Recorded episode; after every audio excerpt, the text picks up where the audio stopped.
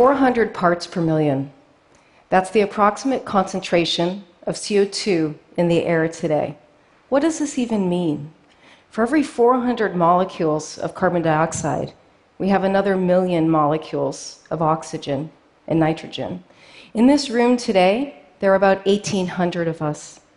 Imagine just one of us was wearing a green shirt and you're asked to find that single person. That's the challenge we're facing when capturing CO2 directly out of the air. Sounds pretty easy. Pulling CO2 out of the air, it's actually really difficult. But I'll tell you what is easy avoiding CO2 emissions to begin with. But we're not doing that. So now, what we have to think about is going back, pulling CO2 back out of the air. Even though it's difficult, it's actually possible to do this. And I'm going to share with you today where this technology is at and where it just may be heading in the near future. Now, the Earth naturally removes CO2 from the air by seawater, soils, plants, and even rocks. And although engineers and scientists are doing the invaluable work to accelerate these natural processes, it simply won't be enough. The good news is we have more. Thanks to human ingenuity, we have the technology today to remove CO2 out of the air using a chemically manufactured approach. I like to think of this as a synthetic forest. And there are two basic approaches to growing or building such a forest. One is using CO2 grabbing chemicals dissolved in water, another is using solid materials with CO2 grabbing chemicals. No matter which approach you choose, they basically look the same. So, what I'm showing you here is what a system might look like to do just this. This is called an air contactor. You can see it has to be really, really wide in order to have a high enough surface area to process all of the air required. Because remember, we're trying to capture just 400 molecules out of a million. Using the liquid based approach to do this, you take this high surface area packing material, you fill the contactor with the packing material, you use pumps to distribute liquid across the packing material, and you can use fans, as you can see in the front, to bubble the air through the liquid.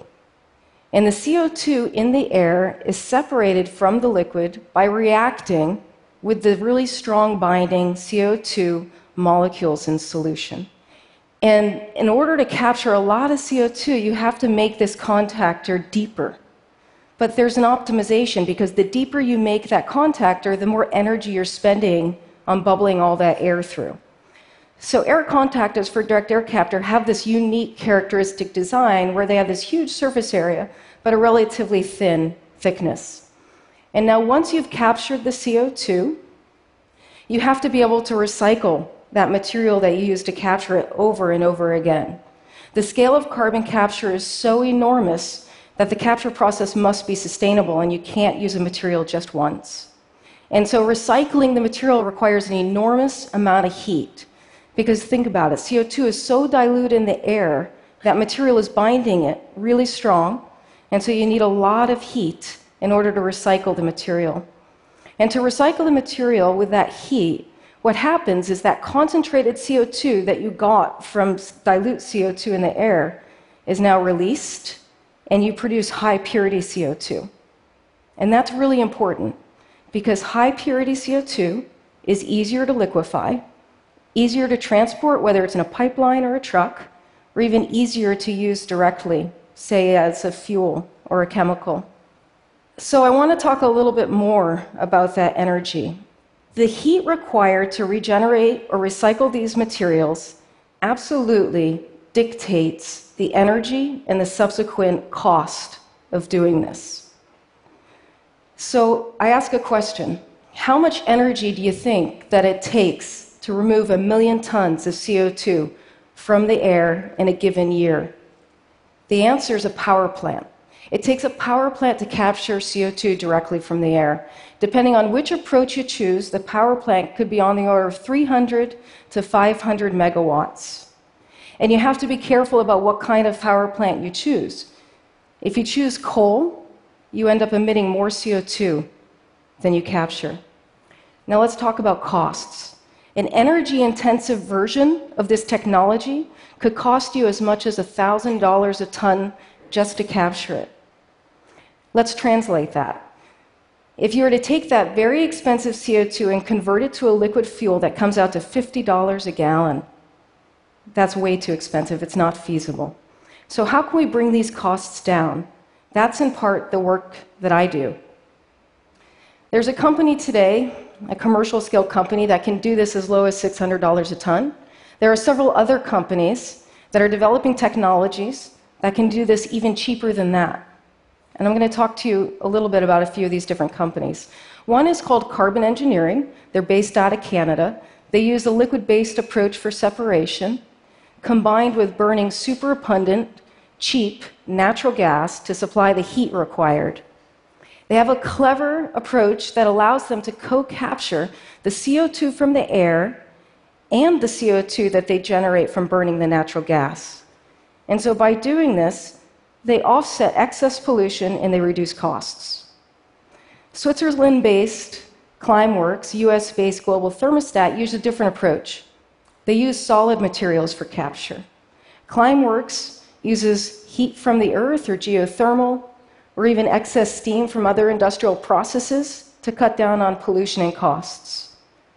Global Thermostat takes a different approach. They focus on the heat required and the speed in which it moves through the material so that they're able to release and produce that CO2 at a really fast rate, which allows them to have a more compact design and overall cheaper costs. And there's more still.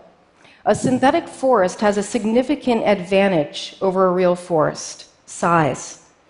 This next image that I'm showing you is a map of the Amazon rainforest. The Amazon is capable of capturing 1.6 billion tons of CO2 each year. This is the equivalent of roughly 25% of our annual emissions in the US. The land area required for a synthetic forest or a manufactured direct air capture plant to capture the same is 500 times smaller. In addition, for a synthetic forest, you don't have to build it on arable land, so there's no competition with farmland or food. And there's also no reason to have to cut down any real trees to do this. I want to step back and I want to bring up the concept of negative emissions again.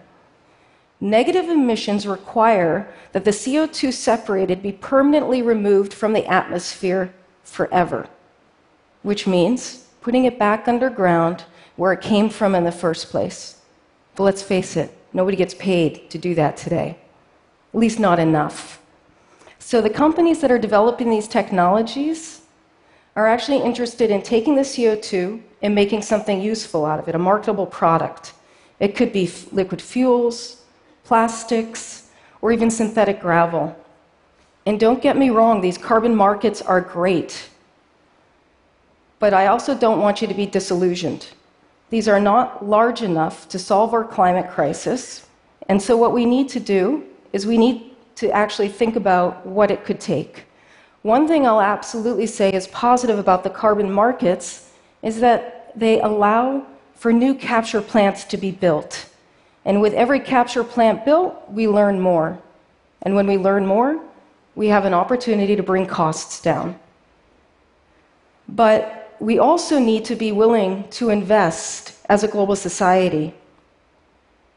We could have all of the clever thinking and technology in the world, but it's not going to be enough in order for this technology to have a significant impact on climate. We really need regulation, we need subsidies, taxes on carbon. There are a few of us that would absolutely be willing to pay more. But what will be required is that for carbon neutral, carbon negative paths to be affordable for the majority of society in order to impact climate.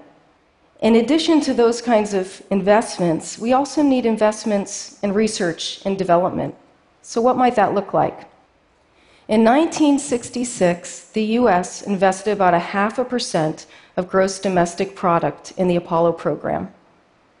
It got people safely to the moon and back to the earth. Half a percent of GDP today is about $100 billion. So, knowing that direct air capture is one front in our fight against climate change, imagine that we could invest 20%, $20 billion. Further, let's imagine that we could get the costs down to $100 a ton. That's going to be hard, but it's part of what makes my job fun. And so, what does that look like? $20 billion, $100 a ton, that requires us to build 200 synthetic forests, each capable of capturing a million tons of CO2 per year. That adds up to about 5% of US annual emissions. Doesn't sound like much. Turns out it's actually significant. If you look at the emissions associated with long haul trucking and commercial aircraft, they add up to about 5%. Our dependence on liquid fuels makes these emissions really difficult to avoid. So, this investment could absolutely be significant. Now, what would it take in terms of land area to do this? 200 plants. So, it turns out that they would take up about half the land area of Vancouver. That's if they were fueled by natural gas. But remember the downside of natural gas? It also emits CO2. So if you use natural gas to do direct air capture, you only end up capturing about a third of what's intended, unless you have that clever approach of co capture that carbon engineering does. And so if we had an alternative approach and used wind or solar to do this, the land area would be about 15 times larger, looking at the state of New Jersey now. One of the things that I think about in my work, in my research, is optimizing and figuring out where we should put these plants and think about the local resources available, whether it's land, water, cheap and clean electricity. Because, for instance, you can use clean electricity to split water to produce hydrogen, which is an excellent carbon free replacement for natural gas to supply the heat required. But I want us to reflect a little bit again on negative emissions. Negative emissions should not be considered a silver bullet but they may help us if we continue to stall at cu- cutting down on CO2 pollution worldwide. But that's also why we have to be careful. This approach is so alluring that it can even be risky, as some may cling on to it as some kind of total solution to our climate crisis. It may tempt people to continue to burn fossil fuels 24 hours a day, 365 days a year. I argue that we should not see negative emissions as a replacement for stopping pollution, but rather as an addition to an existing portfolio that includes everything from increased energy efficiency to low energy carbon to improved farming will all collectively get us on a path to net zero emissions one day. A little bit of self reflection. My husband is an emergency physician, and I find myself amazed by the life saving work that he and his colleagues do each and every day. Yet when I talk to them about my work on carbon capture, I find that they're equally amazed. And that's because combating climate change by capturing carbon isn't just about saving a polar bear or a glacier, it's about saving human lives. A synthetic forest may not ever be as pretty as a real one, but it could just enable us to preserve not only the Amazon, but all the people that we love and cherish, as well as all of our future generations and modern civilization. Thank you.